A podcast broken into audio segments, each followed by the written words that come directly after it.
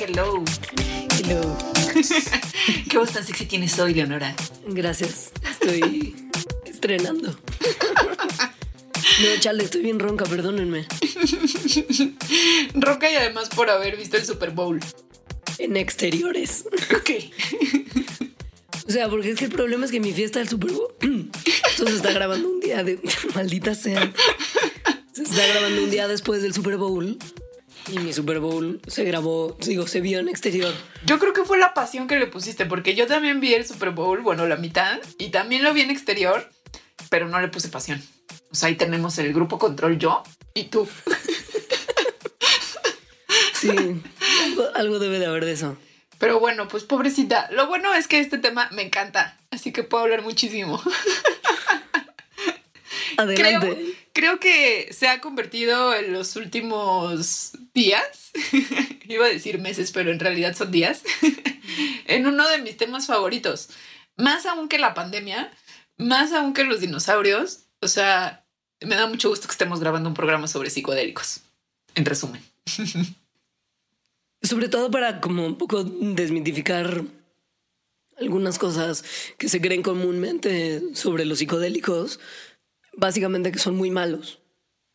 Y, en realidad, bueno, es que no quiero decir así, o sea, no quiero que se grabe mi voz diciendo los psicodélicos son muy buenos. Pero como vamos a ver sobre todo hacia las partes finales de este show, pues eh, sí tienen un potencial gigantesco para aliviar varios males individuales, tipo depresión, ansiedad, adicciones. Y eso sí, ya es estirar un poco más la liga, pero esa es la liga que me gusta estirar, aliviar colectivamente a la sociedad.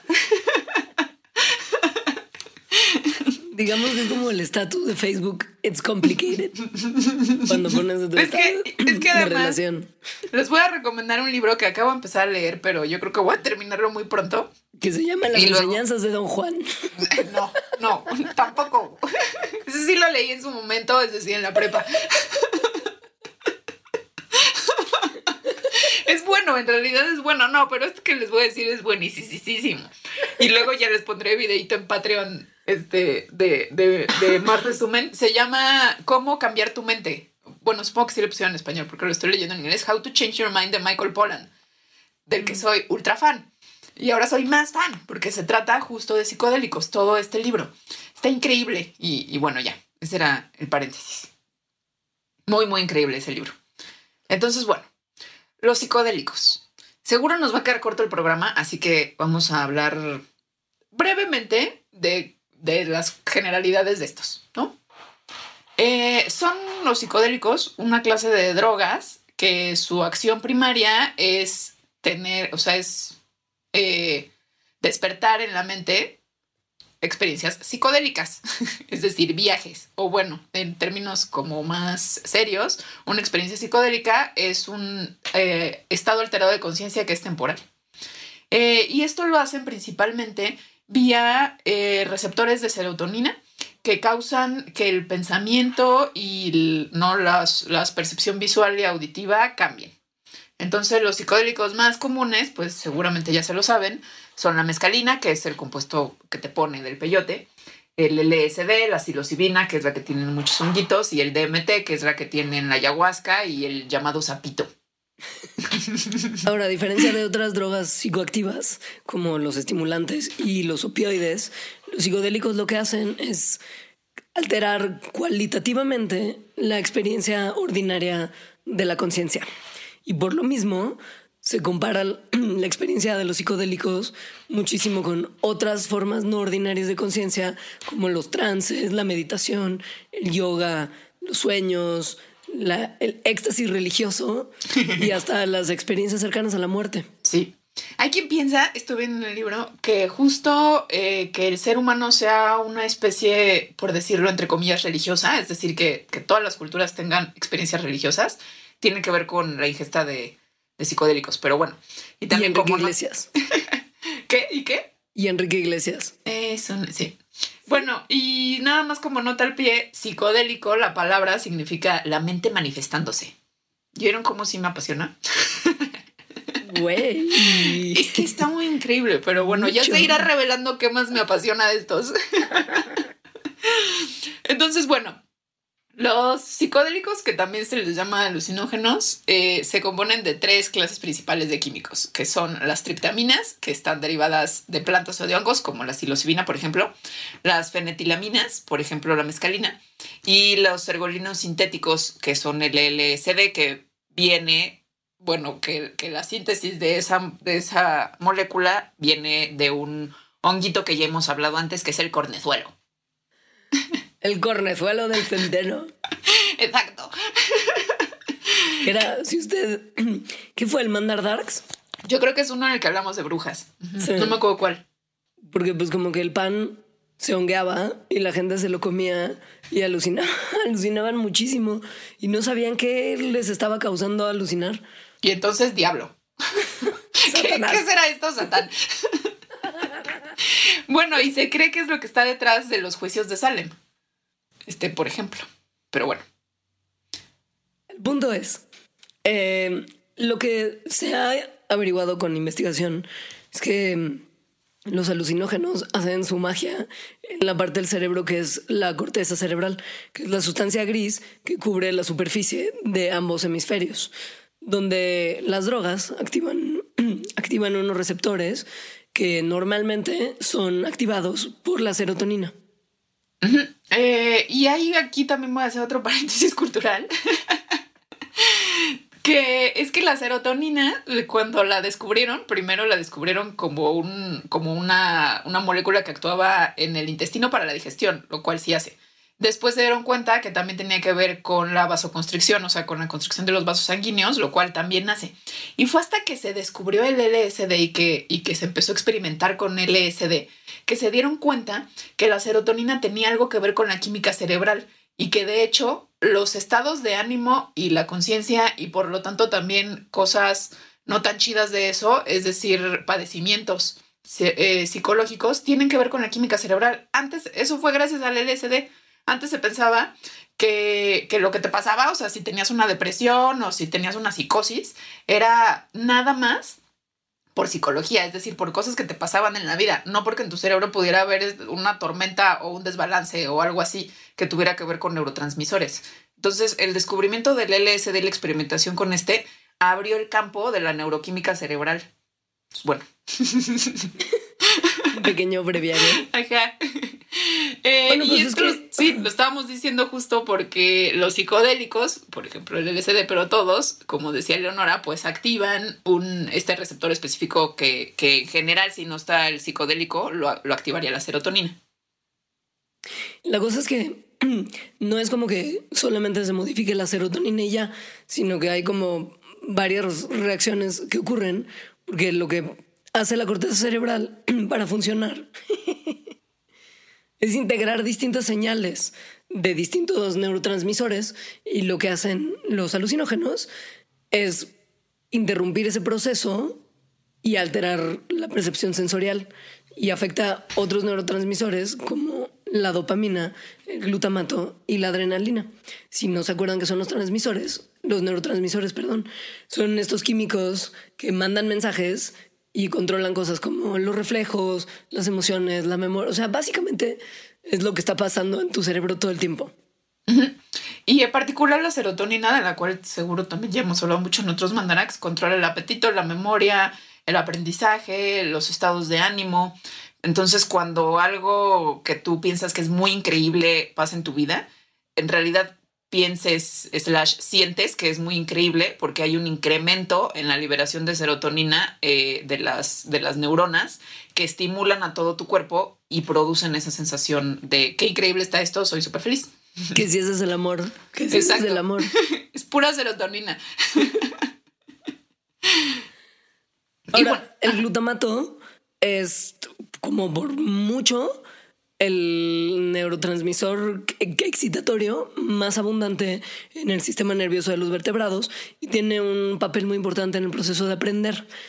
Lo usan todas las funciones excitatorias importantes del cerebro vertebrado y participa en casi, o sea, el 90% de las conexiones sinápticas en el cerebro.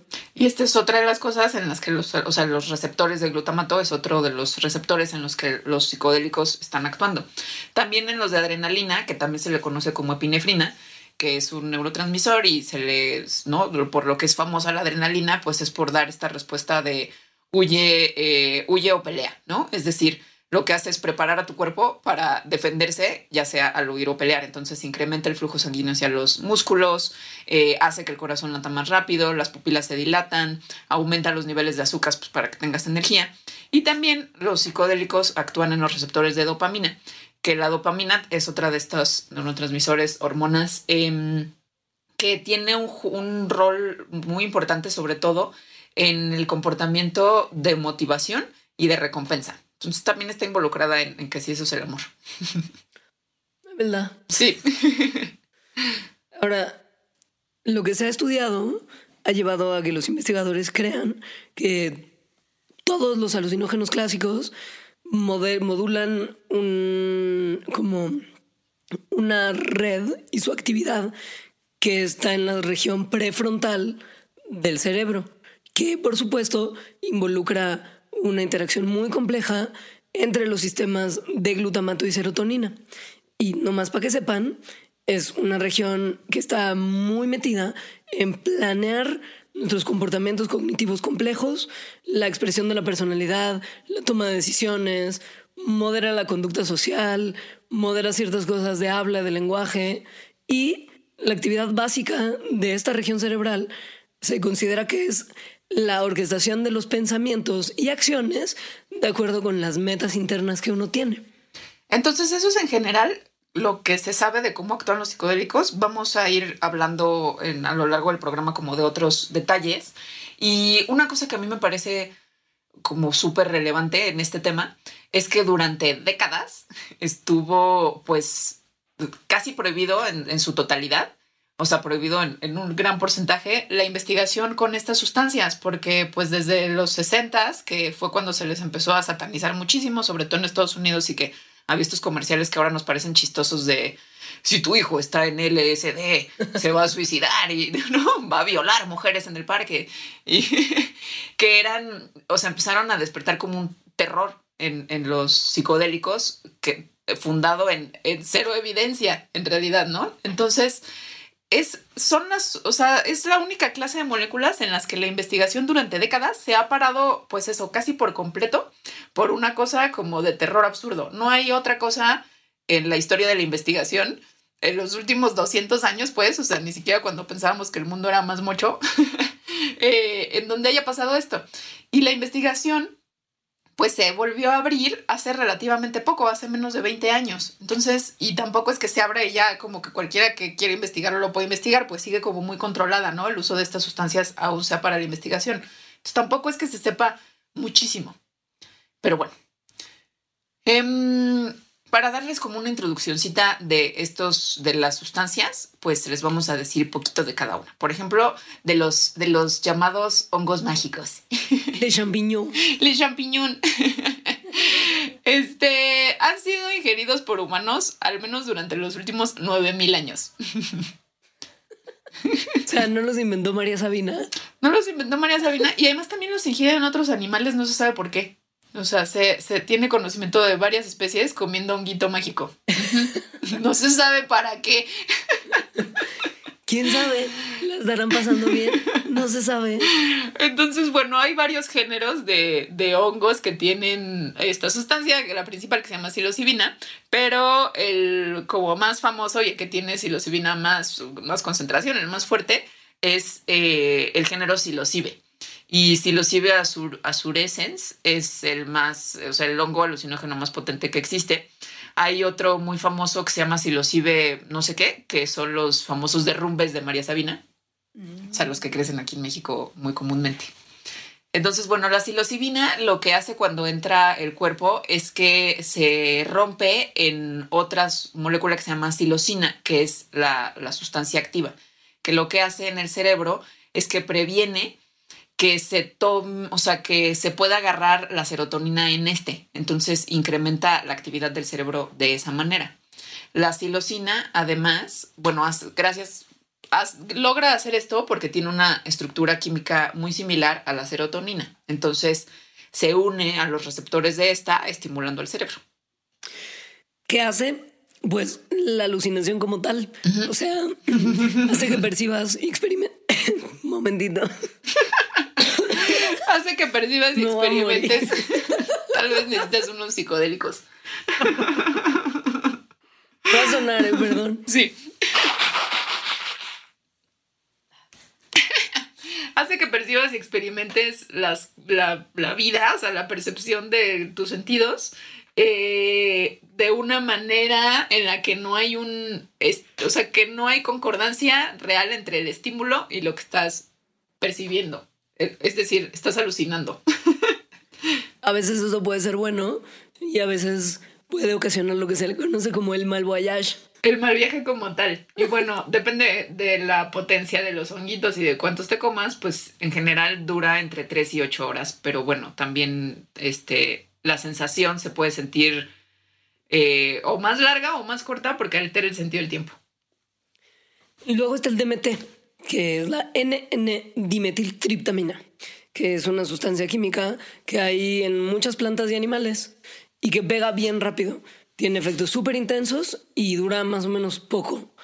Por lo mismo, en los 60 le decían que era como un viaje de negocios, porque era pues como que ibas y volvías muy rápido como que no te quedabas mucho tiempo a disfrutar. Y o sea, no te quedan las ocho horas de los honguitos. Ajá. Sí. Puedes llegar a la profundidad completa de la experiencia psicodélica en mucho menos tiempo que con otras sustancias como el LSD o los hongos. Y lo puedes inhalar, te lo puedes comer, te lo inyectas y los efectos dependen pues, de la dosis como tal. Cuando te lo inhalas o te lo inyectas, dura mucho más poquito, como entre 5 y 15 minutos. Y si te lo comes, puede durar tres horas o más. lo que hace es que produce como proyecciones súper vívidas de experiencias místicas que involucran euforia y alucinaciones muy dinámicas que tienen que ver con formas geométricas, como fractal. La geometría sagrada. este, pues sí, en realidad sí, y casi lo que también está interesante es que prácticamente todo mundo vive, ve lo mismo, o bueno, cosas similares, ¿no? Dentro, dentro del universo de la geometría sagrada, pues, y de lo místico. Y una cosa, eh, pues, particular del DMT es que una manera de prepararlo, o bueno, de, ingerir, sí, de ingerirlo es a través de la ayahuasca que la ayahuasca es un brebaje que se ha usado por siglos en Sudamérica, en, rituales y ceremonias. La ayahuasca es una combinación de dos plantas, de las hojas de una, que es como un arbustillo que se llama Psychotria viridis, eh, y de las ramas de otra, que se llama Banisteriopsis capi, o a la que se le conoce comúnmente como ayahuasca o como yagué, capi o yagube.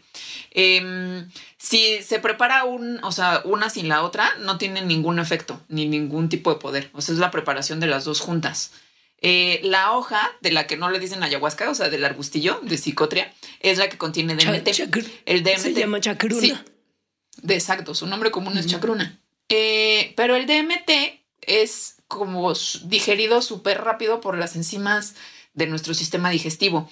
Entonces, eh, de hecho, se, es tan rápido que es absorbido, eh, pues es absorbido y por eso el viaje dura tan poquito, si lo haces no con ayahuasca, sino, sino a través de otra forma. Pero eh, las enzimas de a la que sí le llaman ayahuasca, de la, de la rama esta que también le dicen yagué, tiene, o sea, más bien esa, esa planta tiene unas enzimas que hacen que el DMT se quede más tiempo en tu cuerpo. Entonces, eso es lo que logra que al consumir ayahuasca, el brebaje, pues el viaje dure pues, como seis horas o más. Es muy particular, dicen, el viaje de ayahuasca, porque es muy diferente al de LSD y el de los champis. Te estás dando mucha cuenta de que estás alucinando visualmente y además en vez de oír voces, los sonidos que escuchas es como una exageración de los sonidos que están a tu alrededor. Y lo que siente la gente que consume ayahuasca es como una especie de reconciliación. Bueno, como que ayuda para eso, como una especie de reconciliación con sus pensamientos y sus emociones y como un poco también como llegas a un estado en que puedes encontrar como paz con eventos traumáticos de tu pasado y de tu presente. Ajá.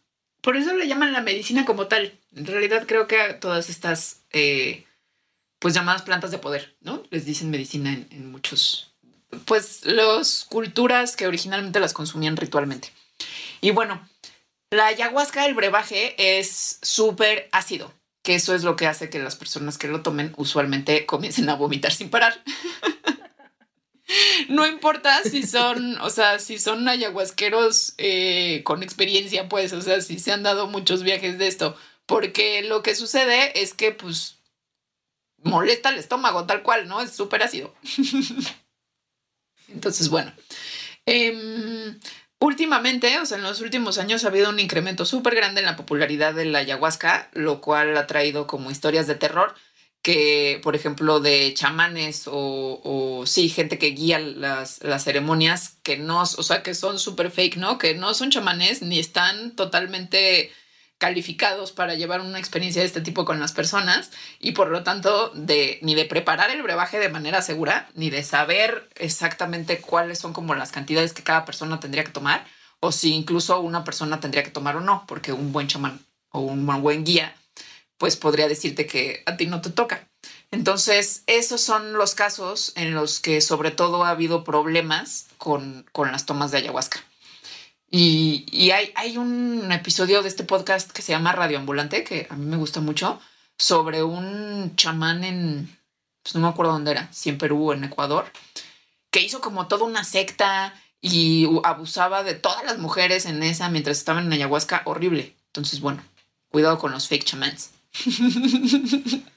Oye, y una cosa que es interesante es que como no genera tolerancia, no tienes que, por más que seas un usuario experimentado, no tienes que consumir más para llegar a la experiencia deseada. Exacto. O sea, como que la misma dosis basta. Y eso es cierto para cualquier psicodélico. Eh, y finalmente, bueno, no finalmente, finalmente con las cosas naturales, está el peyote, nuestro orgullo nacional. El peyote es un cactus pues pequeñito que crece sobre todo bajo tierra, subterráneamente y nada más su cabecita, o sea, la parte de arriba, que es como un botoncillo, es lo que es visible.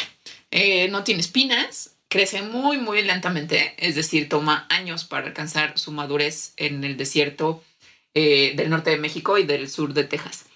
Y bueno, tiene, tiene varias moléculas, sustancias que producen efectos alucinógenos en los humanos, como por ejemplo la mescalina. Güey, en mi práctica de campo de ecología, se les, se les ocurrió que nos iban a llevar a, pues, un lugar en el desierto a contar cabezas de peyote. para, pues, a los estudiantes de la Facultad de Ciencias. ¡Qué ah, buena idea! Y pues se lo robaron. Pues sí. Mis compañeros. Pues sí. O sea, se, se, llevaron varias cabecitas. Es que ¿quién se le ocurrió eso?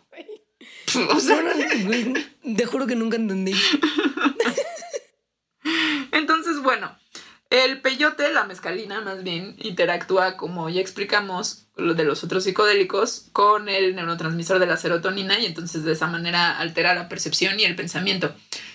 Mm, la potencia, pues es difícil de saber entre planta y planta porque pues más bien es diferente entre planta y planta. Entonces, más bien la dosis, así como muy precisa, no se sabe, pero entre 10 y 20 gramos de peyote seco, que son como entre 3 y 6 botones, es como la dosis promedio.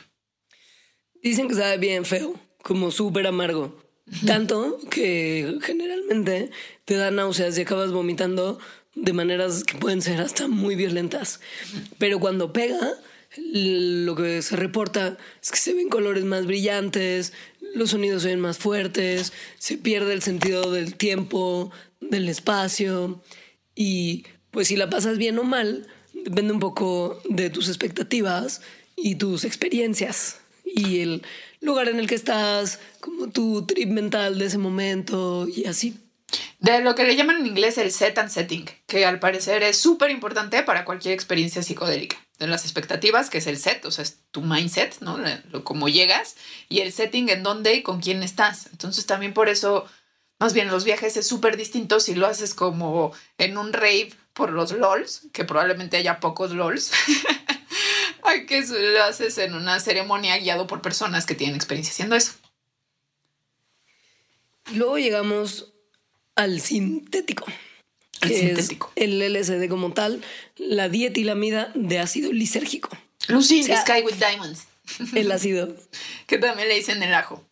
Eh, entonces. Los chavos. Sí. Es una, es una sustancia sintética que se obtiene a través, a partir de la ergolina, que es esta sustancia que, que hace el cornezuelo o ergot, ¿no? El, el honguito este, clavices purpurea. Y pues es súper famosa el LSD, ¿no? Eh, porque altera la percepción y crea alucinaciones. Y es súper poderosa. O sea, cualquier otra droga se mide la dosis en gramos y el LSD se mide en microgramos. Eso es, ese, ese conocimiento se obtuvo a través de viajes intensos, sobre todo de su inventor Albert Hoffman. que dijo, ¿qué tanto será tantito? Tal cual. Entonces, bueno, afecta igual estos receptores de los que ya hablamos que son de la dopamina y del glutamato y los adrenérgicos, este, sobre, pero sobre todo el de receptor, este, un importante de la serotonina.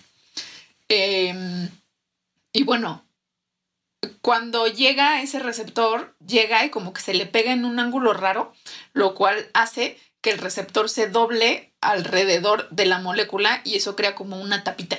Entonces el LSD es atrapado, lo cual provoca que el receptor adentro del cual está atrapado empiece a, pues a despertarse, a hacer su acción de manera repetitiva y continua. Entonces eso es lo que causa las alucinaciones por tanto tiempo.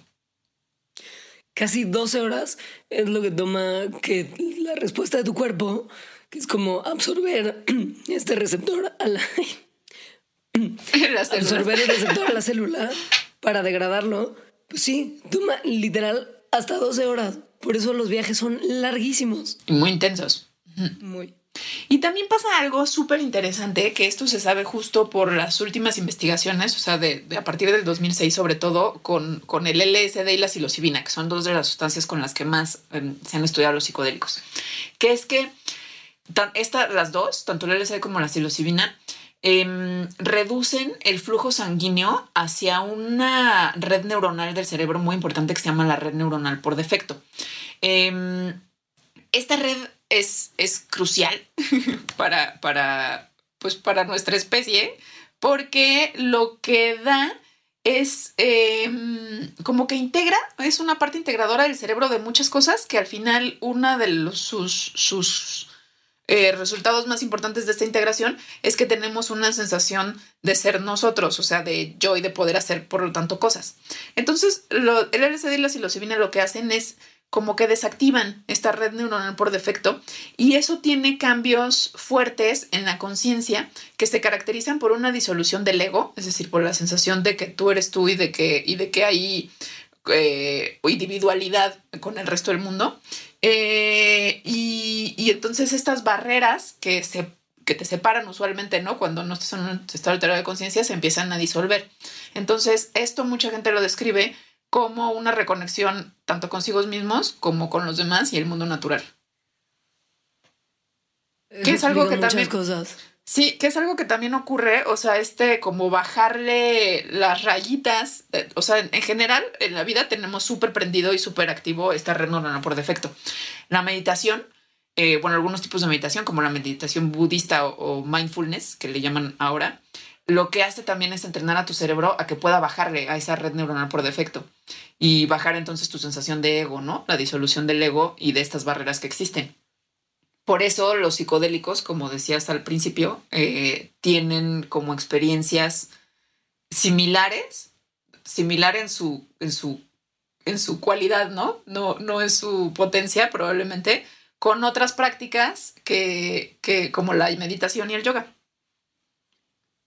Unos investigadores, unos investigadores muy buena onda, mala onda, no, no, no sé, se pusieron a explorar cómo el LSD en particular afecta el cerebro y le dieron LSD a 20 voluntarios y los metieron a un escáner del cerebro para ver cómo el LSD altera el cerebro y la forma en la que este trabaja.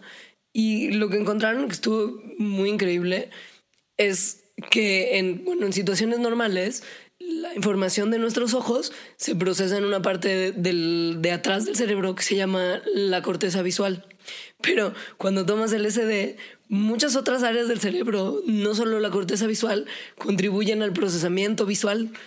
Y esto está increíble porque al estar participando en muchas regiones que no tienen nada que ver en la visión, al procesamiento de imágenes, pues ves cosas que no necesariamente están ahí y tienes alucinaciones como de ensueño cuando consumes LSD.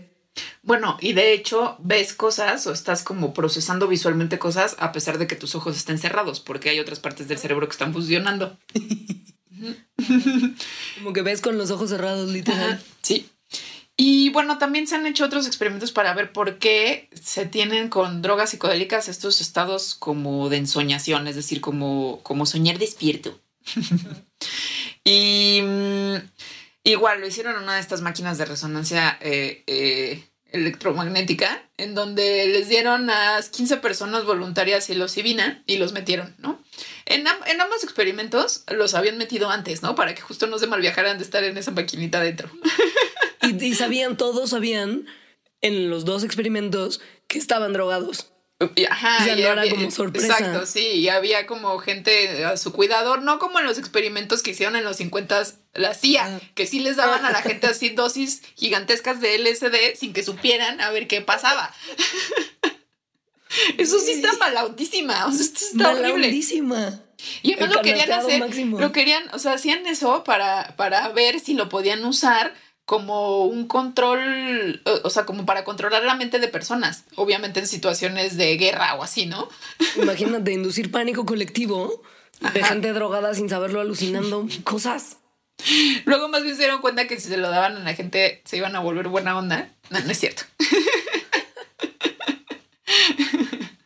Entonces, bueno, a estas personas que les dieron psilocibina y las metieron en las máquinas, eh, se demostró que tienen actividad en el cerebro, eh, en varias partes del cerebro de manera simultánea, incluyendo dos partes que se llaman el hipocampo y el córtex anterior cingulado, que usualmente esta activación de estas dos partes al mismo tiempo es vista en personas cuando están soñando.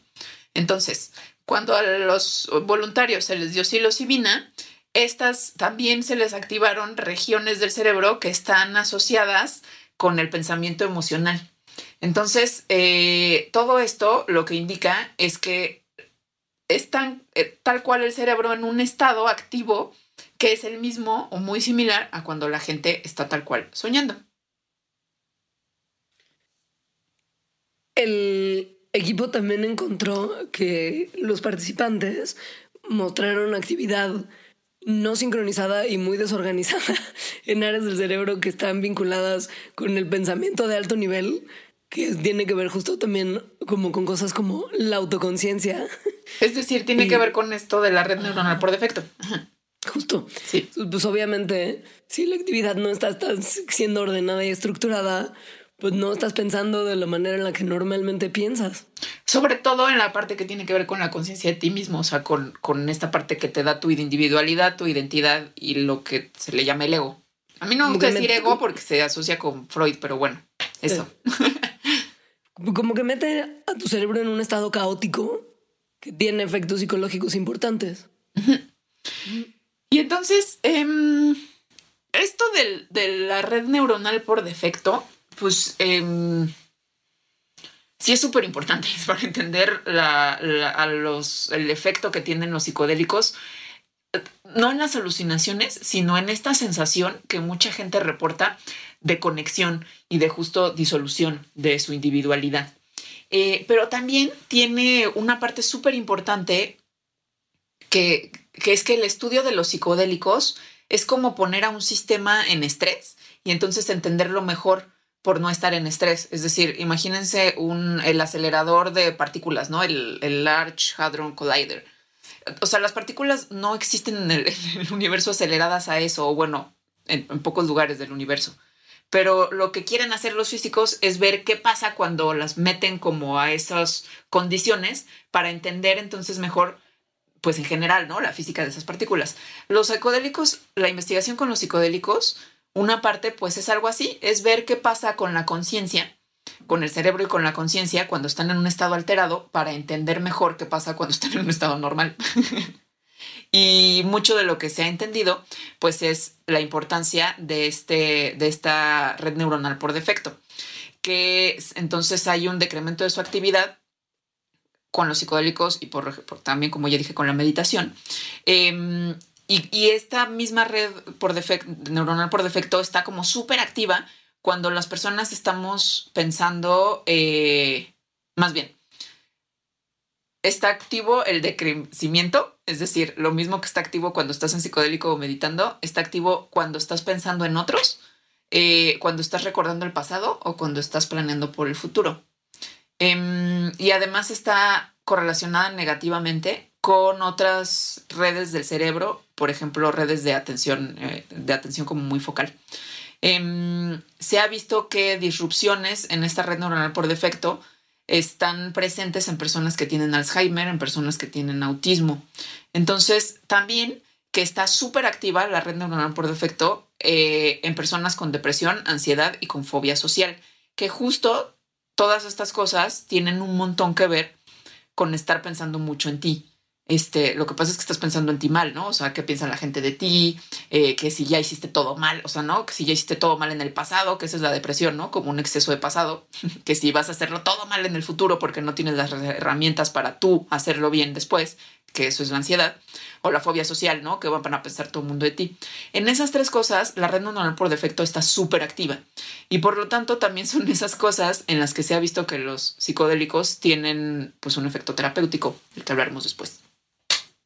La ayahuasca baja mucho la actividad, la actividad de, este, de esta red.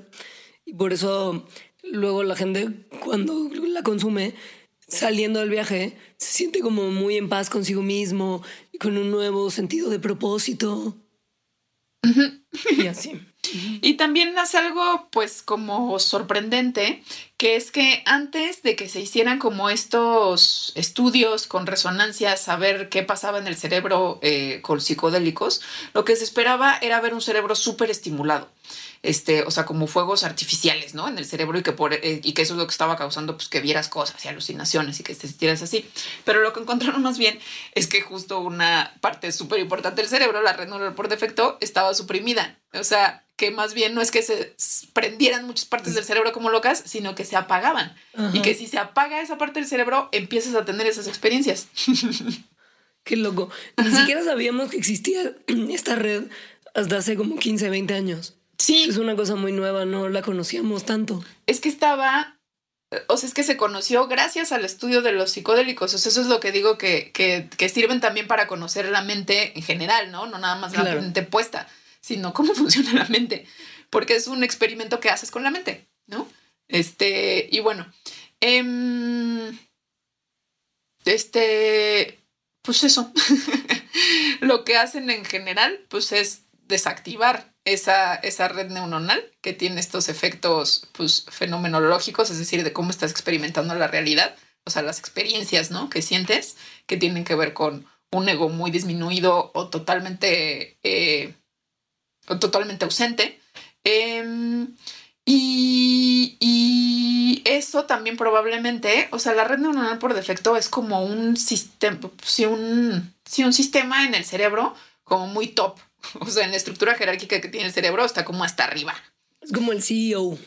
Es como el CEO. Entonces, no, no estamos diciendo, no quisiéramos decir que, que es malo tener esto porque pues si la tienes súper activa te da depresión, ¿no? Cosas así. Es súper es súper buena también si sirve, o sea, si está como regulada de manera correcta porque está involucrada en procesos metacognitivos como reflexionar sobre ti mismo, por ejemplo, sobre la teoría, en la teoría de la mente, que es esta habilidad para imaginar los estados mentales de otros. La teoría de la mente es lo que te hace saber si una persona está, o sea, pensar si una persona está triste o no, nada más con verla. Es lo que te hace pensar también sobre, sobre, entre comillas, viajes en el tiempo, o sea, pensar en el pasado o hacer planes a futuro, eh, y también en la memoria autobiográfica. Entonces, en realidad sí es bien importante que la tengamos y la tengamos bien. Como que te ayuda a conectar con lo que te pasa en tu día a día y te ayuda a crear la narrativa de quién eres. Ajá. Entonces, em, lo que pasa es que si se, si se descontrola, o sea, más bien si se superactiva, pues es esta voz neurótica en la cabeza que hace también que te pongas súper a la defensiva por cualquier cosa porque piensas que todo es sobre ti, este, que, que te lances flechas malas a ti mismo y entonces te deprimas porque según tú todo lo estás haciendo mal. Eh, en fin, también tiene su lado pues muy negativo. Eh, ¿Qué es la parte pues que apaga los psicodélicos? Eso está padre. La verdad yo no sabía nada de esto. Hasta este mandarax estoy aprendiendo mucho. Y es súper padre, por eso tiene, por eso, o sea, esa es la parte, la, del, la de la red neuronal por defecto, que es más importante para los tratamientos en los que se están usando los psicodélicos, que son tratamientos contra la depresión, contra la ansiedad, sobre todo. El estrés postraumático también ha sido de las cosas que están estudiando a ver si se puede, si se puede tratar con dosis muy pequeñas de psicodélicos. Pero bueno, justo de esto, como de la interacción de los psicodélicos con la sociedad, les hablaremos después de una breve pausa. Patreon.com Diagonal Mandarax. Suscríbete desde un dólar al mes para acceder a contenido exclusivo, agradecimientos en los programas y beneficios extra muy misteriosos que pronto les compartiremos. Patreon.com Diagonal Mandarax. Ya hemos vuelto con toda la emoción de mi corazón. Para agradecer a los Patreons, ¿verdad? Más que nada. Sí, muchísimas gracias este, a todos y cada uno que, que son más de 100, entonces será difícil decir sus nombres esta vez. Pero muchísimas gracias. Si no saben lo que, de lo que estamos hablando, pues Patreon es este portal en donde la gente se suscribe para mensualmente dar una aportación a creadores. Mandarax está ahí como creador.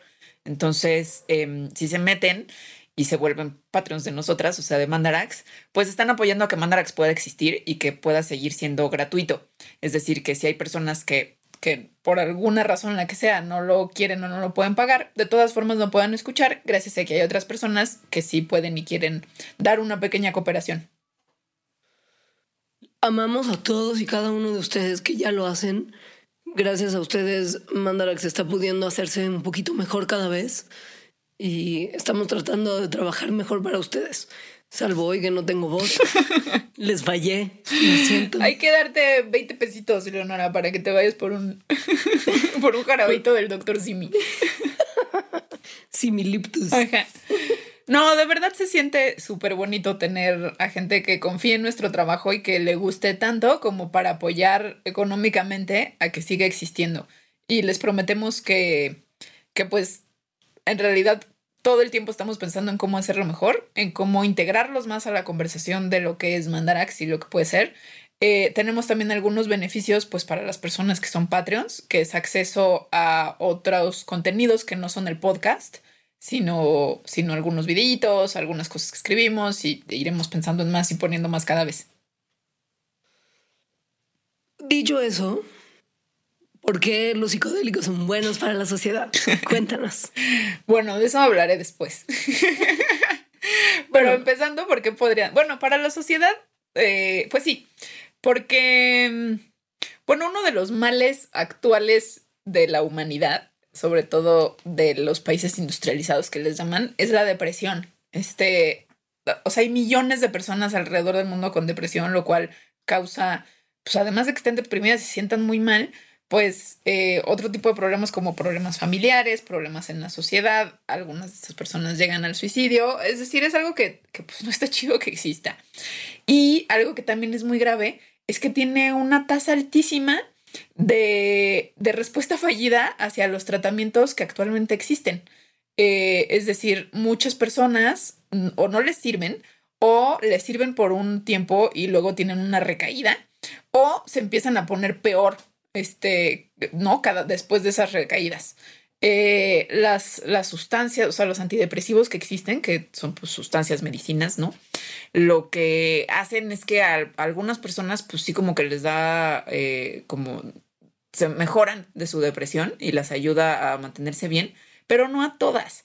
Y además tienen efectos secundarios gachos como ansiedad, eh, subidas de peso y disfunción sexual. Entonces, estas, estos antidepresivos, los más comunes, que, que son inhibidores de la serotonina, eh, salieron en los 80 y desde entonces no ha habido ninguna nueva clase de medicamentos para la depresión. El problema entonces es que lo más prometedor que tenemos ahora que podría funcionar como una nueva opción es algo que está prohibido por la ley y que si te cachan poseyendo estas sustancias, te puedes ir a la cárcel en varios países. O sea, los psicodélicos. Sí. Y las preguntas que nos tendríamos que hacer es qué tanta evidencia científica se necesita para que empiecen a reclasificar los psicodélicos y les quiten como el estatus de sustancia prohibida para que se puedan usar con fines terapéuticos. Ahora, estas investigaciones de las que les vamos a hablar, pues son nuevas, ¿no? Son, son de los, como de la segunda mitad de los 2000, más o menos. Pero eso no quiere decir que la investigación con los psicodélicos sobre, para, ¿no? Como sobre su uso para tratar ansiedad, depresión y adicciones sea nueva. Esto se empezó desde los 50, es decir, desde que se descubrió el LSD y que el mundo moderno, por así decirlo, descubrió la psilocibina. Eh, lo que pasa es que después se prohibieron y entonces esa investigación estuvo pues como enterrada durante décadas. Entonces, bueno, eh, en 2016 se hizo una investigación con, con ayahuasca en 12 personas que habían mostrado resistencia a los tratamientos eh, contra la depresión. No resistencia de que ellos se resistieran, sino de que sus cuerpos se resistieran. y lo que les dieron fueron dos dosis de psilocibina. Eh, no, les dieron una dosis y luego una semana después les dieron otra dosis. Y después de una semana de ese tratamiento, ocho de los 12 pacientes o sea, mostraron o sea, ningún síntoma de depresión, ninguno. Tres meses después, cinco de esos pacientes seguían mostrando ningún síntoma de depresión. En el caso de la ayahuasca que también se usó, los resultados fueron muy similares y, o sea, se midió no solamente con, oye, ¿cómo te sientes? Sino se les tomaron un montón de tomografía de emisión de fotones, o sea, el famoso scan que se llama PET y se dieron cuenta que así había mejoras significativas desde los 80 minutos después de que se tomaron la ayahuasca y les duraban hasta tres semanas. Digo, tenía como efecto secundario la vomitiza del consumo de ayahuasca normal, pero todo lo demás mejoró mucho también. Y en estas dos, lo que se ha visto es lo que ya hablamos muchísimo, que tiene que, o sea, que está relacionado estos efectos con el receptor de la serotonina este particular y con eh, la desactivación de la red neuronal por defecto. Em, esto se ha visto en otros estudios también que se han hecho con psilocibina, en donde lo que se ve es que la comunicación entre los nodos principales de la red neuronal por defecto, pues se disrumpen, o sea, se empiezan a no comunicarse cuando se toma psilocibina. Y pues como ya dijimos, ahí está o ahí se cree que está el potencial antidepresivo de los psicodélicos, porque esta red neuronal por defecto está súper activa en las personas que tienen propensión a la depresión y que por lo tanto están como todo el tiempo con pensamientos autorreferenciales y lo que le llaman rumiando, ¿no? Rumiando, que es una de las características de esta condición, es decir, pensando y pensando y pensando en lo que hicieron mal, en por qué están mal, en por qué no vale nada, ta, ta, ta. Ahora está interesante que ya se está empezando a estudiar también si el consumo prolongado de psicodélicos tiene efectos a largo plazo en el cerebro. No se sabe mucho, pero a los usuarios regulares de ayahuasca se les estudió con resonancia y mm, era gente que ha consumido al menos 50 veces ayahuasca en dos años. O sea, heavy consumers. Heavy consumer de ayahuasca, eso es muchísimo. Una vez cada dos semanas, ¿no? Más o menos, sí. Más o menos. Y lo que encontraron fue que hay una correlación inversa entre el grosor de la corteza cingulada posterior que sabemos que es un sitio importante de la red neuronal por defecto, y la intensidad y duración del uso de ayahuasca. O sea, en otras palabras, en los usuarios pesados de ayahuasca, este grosor es muy delgadito. Y también se notó que una región adyacente del cerebro que está involucrada en la atención y la regulación de emociones, que es la corteza cingulada anterior, y que suprime la actividad de la red neuronal por defecto, estaba más gruesa. Como ya dijimos, hay otras cosas que también bajan la actividad de esta red neuronal por defecto, como por ejemplo mindfulness, y de hecho hay una, una terapia cognitiva que está basada en mindfulness y también la terapia cognitiva de comportamiento.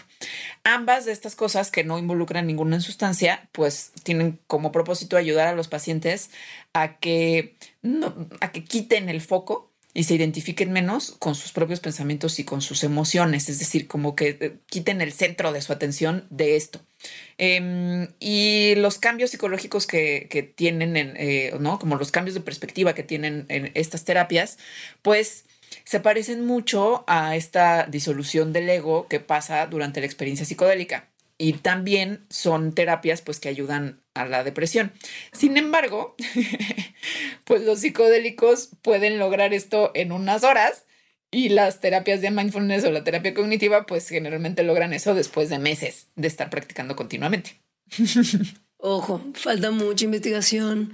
Los investigadores que hicieron estos estudios dicen que se necesita saber mucho más antes de poder tener conclusiones sólidas sobre cómo los psicodélicos afectan la actividad cerebral. Pero pues lo que se tiene hasta ahora es prometedor, la verdad. Y además, hasta el momento no existe evidencia de que ninguna droga psicodélica sea adictiva y de hecho hay evidencia de que ayudan al tratamiento de adicciones como por ejemplo el alcoholismo. Por ejemplo. Y hay gente muy seria, o sea, digo, estos estudios que les dijimos están hechos por gente muy seria, pero, pero de los más serios yo creo, o bueno, de las personas o instituciones más bien que tienen más prestigio en la investigación médica, pues está eh, este hospital en Estados Unidos que se llama el John Hopkins, que es además la universidad más antigua que hace investigación en ese país. Ah, Muchis, o sea, dices John Hopkins y es como símbolo de estatus médico. y en este lugar se abrió un espacio para la investigación sobre psicodélicos y han estado haciendo cosas increíbles ahí. Están justo evaluando si la psilocibina puede servir para tratar depresión y alcoholismo desde el año 2000 y lo que estuvo increíble es que como eran tan serios, el gobierno les dio permiso de usar altas dosis de psilocibina para voluntarios sanos, obviamente, y que era justo una cosa que, pues como es una sustancia controlada, no se puede usar tan fácilmente ni para investigación.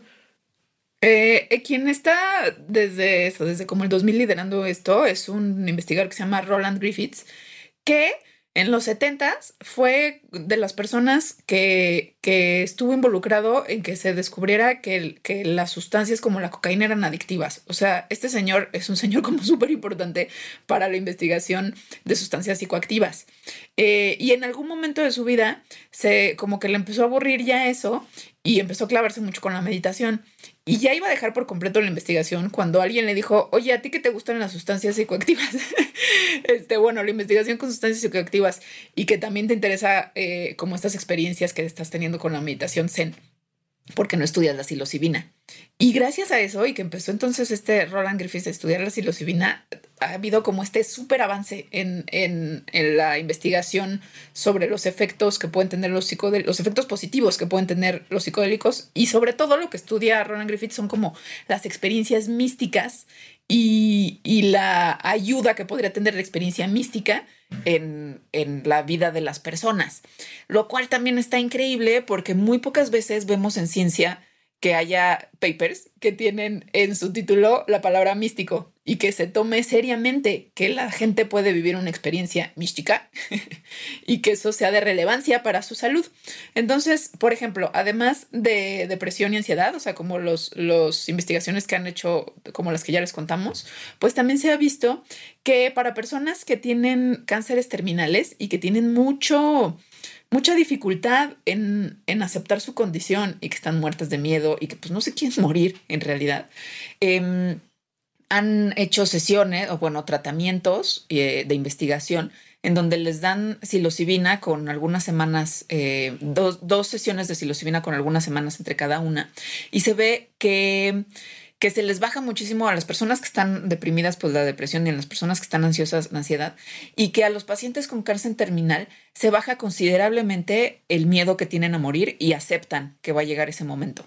Lo cual, pues hablando como de bienestar de, de, la gente, pues es algo muy, muy importante. También han investigado la relación entre el consumo de psilocibina como para mejorar la adicción al tabaco, o como para tratar de, de quitarla.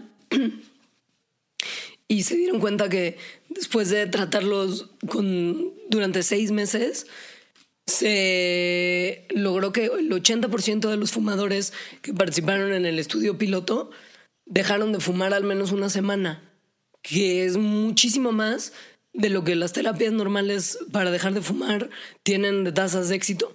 Son más o menos 35%. Esto era 80%.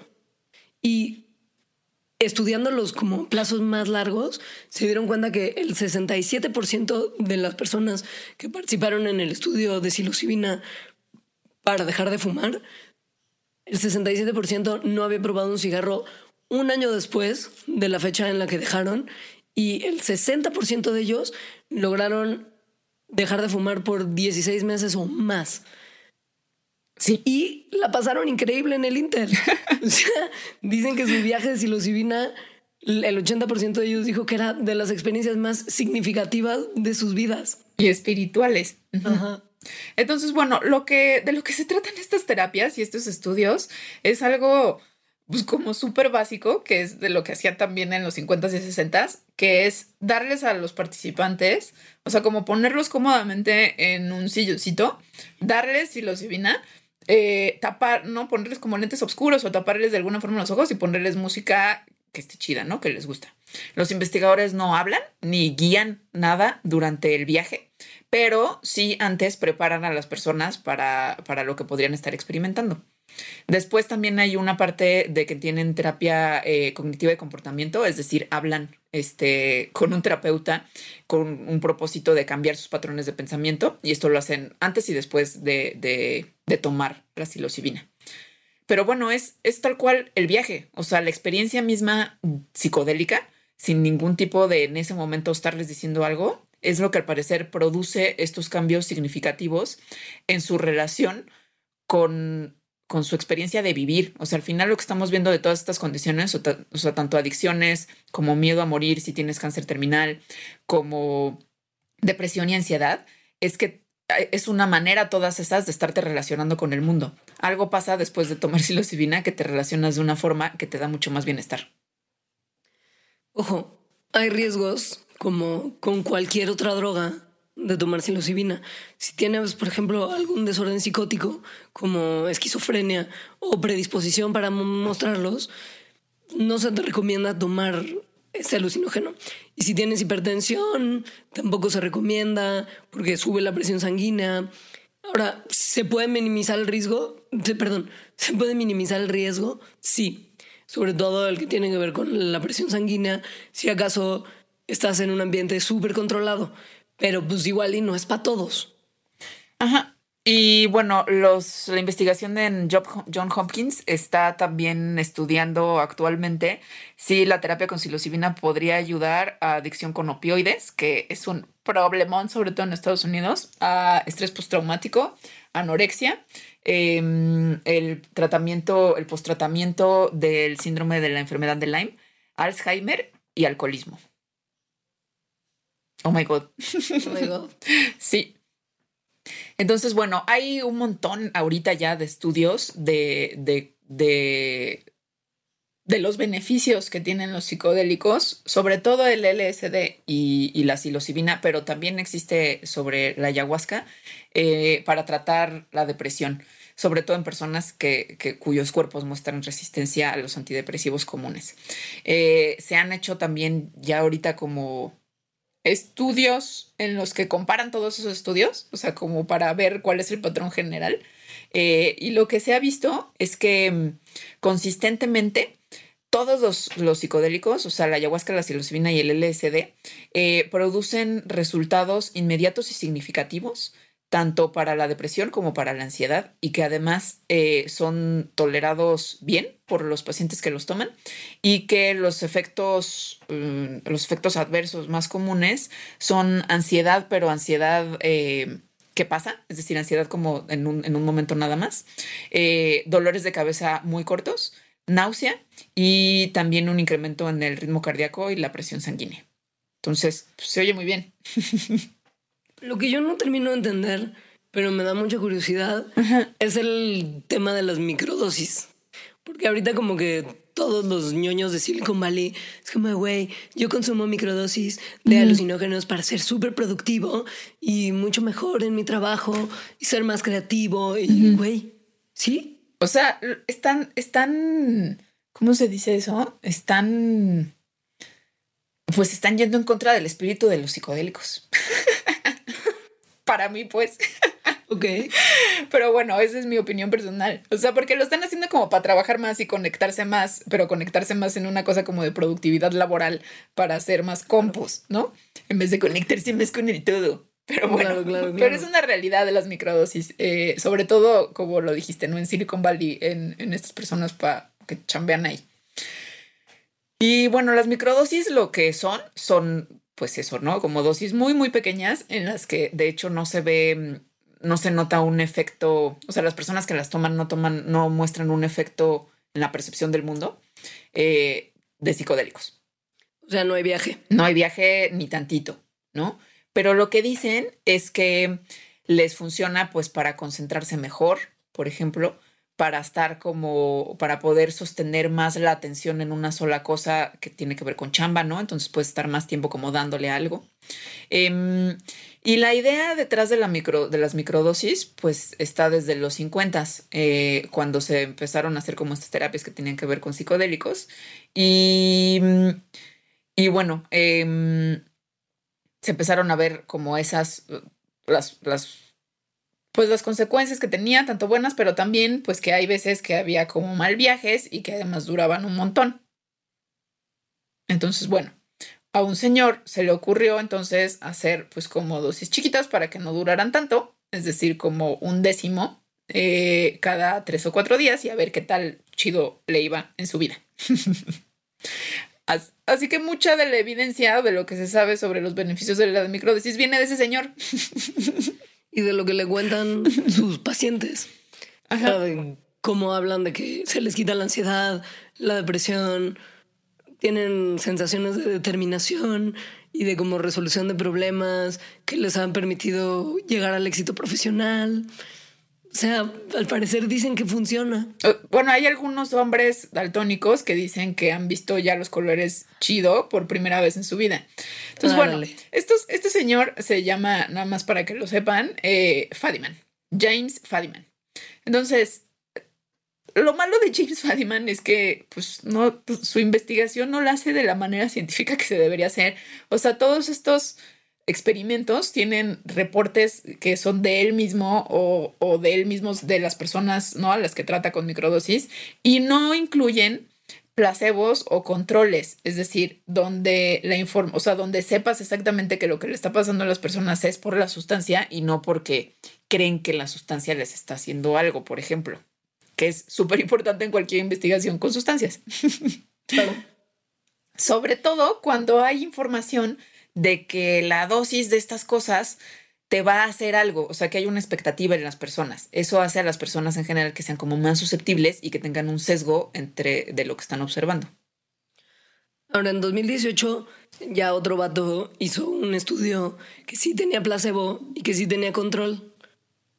¿Y qué pasa? Y la pregunta que se propuso responder primero, que es complicado además, es si se supone que uno debe de sentir algo al consumir una microdosis de LSD. Porque pues, mu- muchas cosas que uno encuentra en el internet describen a las microdosis como subperceptuales. O sea, que no, no se sienten. Ajá, o sea, que no sientes nada. y bueno, lo que encontré es que efectivamente no, no se sienten. o sea, que las cosas que la gente podría decir que sienten, pues más bien es... eh, es o sea, se están, ¿cómo se dice eso? Autogest... No. Que se lo están diciendo ellos mismos, ¿no? O sea, que lo están sintiendo porque se están haciendo la chaqueta mental de que lo sienten.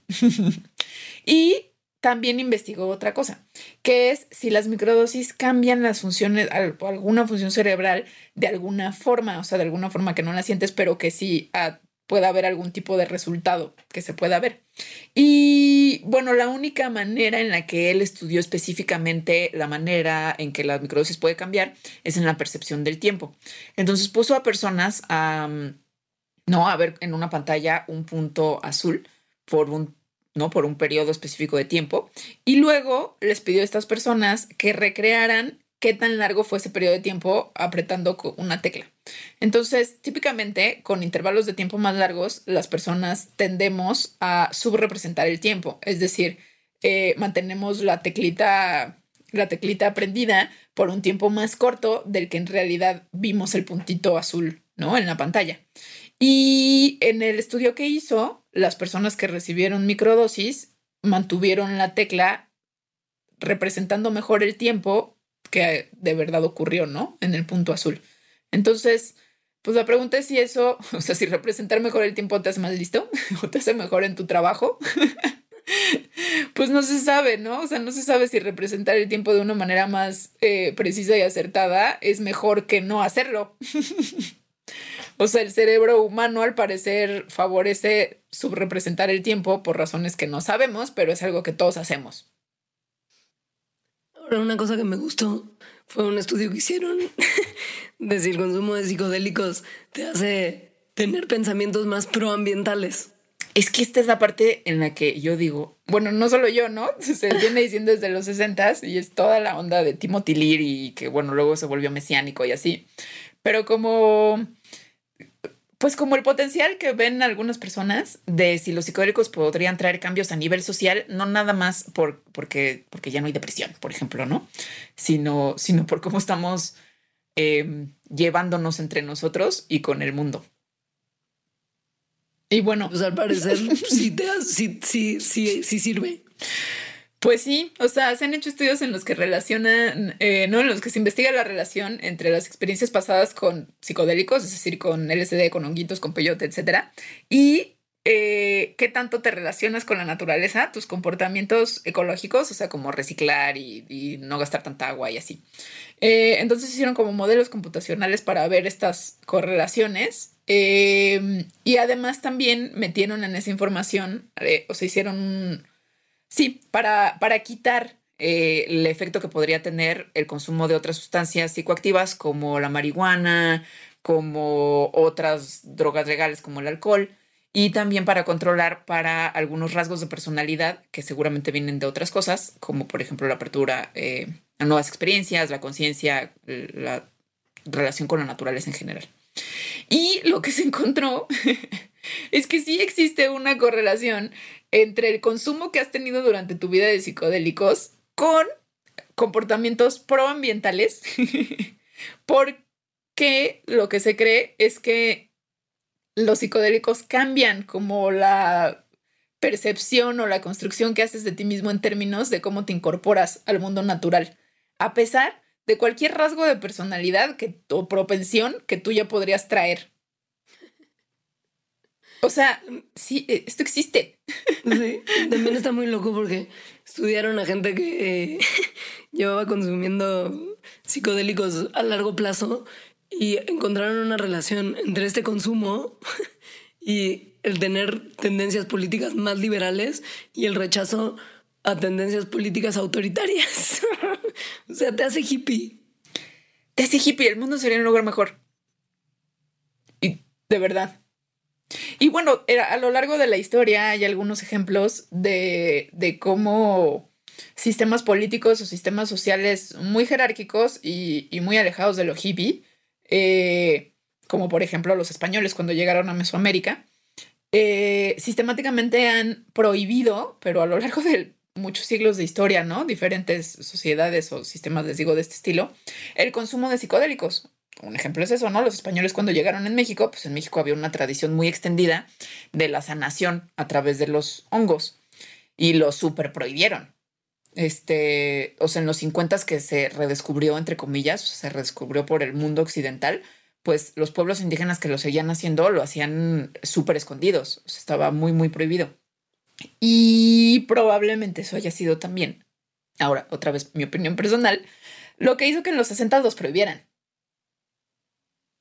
O sea, los psicodélicos no se llevan con estructuras políticas eh, cerradas eh, de control. Pero sí se llevan con la ciencia. Sí se llevan con la ciencia de formas muy chistosas. Sí. O Hay sea, mucha gente al parecer que ha descubierto muchas cosas con una ayudadita de ácido. Sí, hay, eh, hay por ahí un rumor que Francis Crick y la estructura de la doble hélice del ADN fue con la ayudadita de un ácido, pero al parecer esto no está para nada comprobado. Eh, y además el chisme emergió una vez que Francis Crick había muerto, entonces no hay forma de que lo diga y su esposa dice que no. Pero bueno, hay otras que sí.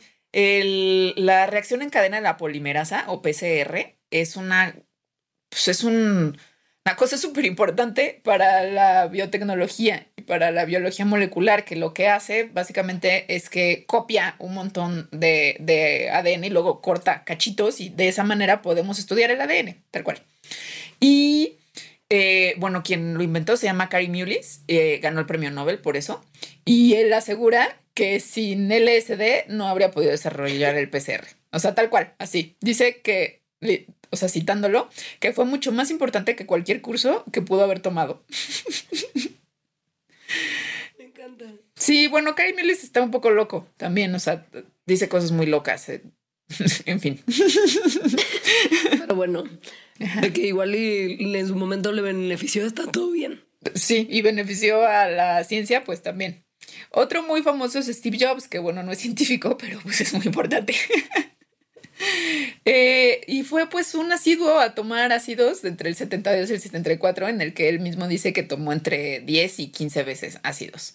Eh, y, o sea, también citándolo, dice, no tengo palabras para explicar el efecto que el LSD tuvo en mí, pero lo que puedo decir es que tuvo una, una- que fue una experiencia positiva que cambió mi vida y que estoy muy contento de haberlo hecho.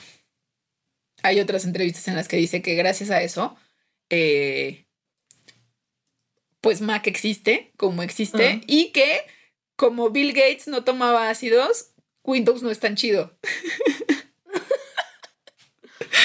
Padre. Me encanta esa, me encanta esa teoría de la conspiración. de Steve, de Steve Jobs. Y con esa nota nos despedimos de ustedes Sí. el día de hoy. Muchas gracias por escucharnos. Muchas gracias, miles a quienes son Patreons. Eh, muchas gracias por compartir el programa, que eso también ayuda mucho. Eso ayuda muchísimo. Díganle a todos sus amigos Ay, que nos escuchen. Sí, necesitamos palabras clave. Eso. Ok. Eh, la mía es te extraño vos. ¿Te extraño vos? ok. La mía es eh, psicodélicos para todos. Me encanta. Ay, en esta entrevista, bueno, escuché también una entrevista a Michael Pollan. Eh, Michael Pollan tiene un libro muy famoso, tiene muchos libros muy famosos, pero uno de los más famosos es El Dilema del Omnívoro, en donde tiene esta regla, eh, pues sí, como reglita sobre la comida, que es eh, en inglés es eat food, not too much, mostly plants, o sea, come comida, no demasiada, eh, sobre todo plantas.